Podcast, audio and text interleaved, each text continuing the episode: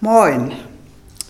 Wenn ich als Kind etwas geschenkt bekam, etwa zum Geburtstag, da musste ich das saubere Händchen geben, einen tiefen Knicks machen und mich bedanken.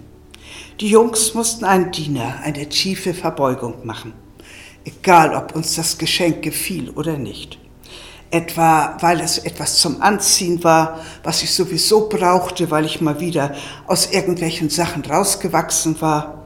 Also es mir ein Geschenk für meine Eltern war, die ja es jetzt nicht mehr kaufen mussten.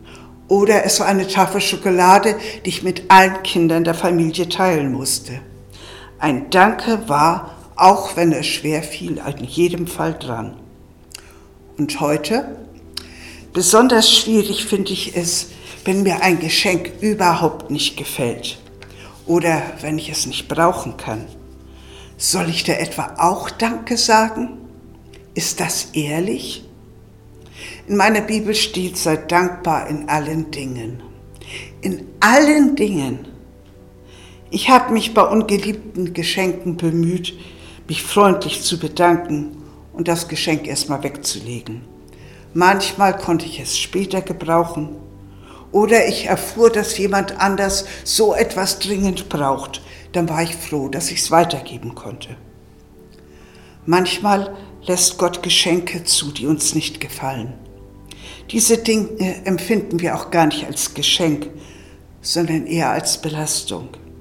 Etwas, was wir wie ein Paket zurückschicken möchten. Annahme verweigert. Wie zum Beispiel Krankheit, Streit, Verlust vom Arbeitsplatz, Konkurs der gerade gegründeten Firma und dadurch Verschuldung und so weiter. Und dafür soll ich dankbar sein? Nein, das sind wirklich keine gern gesehenen Geschenke. Aber Annahme verweigert geht eben nicht.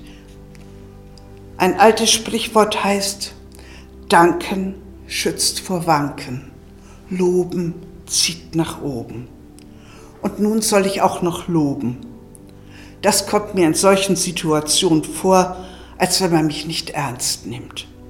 Loben und danken in großer Not wir sind ja aufgefordert, mit allem, auch mit unseren Nöten, zu Gott zu kommen. Denn so steht es in der Bibel. Bittet, so wird euch gegeben, oder rufe mich an in der Not. Aber nicht jede Not wird beseitigt. Nicht immer richtet Gott sich nach unseren Bitten, nach unseren Vorschlägen. Diese Erfahrung haben wir doch alle schon gemacht. Manchmal ändern sich die äußeren Umstände nicht oder ganz anders, als wir gedacht haben. Manche bleiben in der Krankheit, manche sterben auch daran. Und dafür soll ich Gott loben und sogar danken?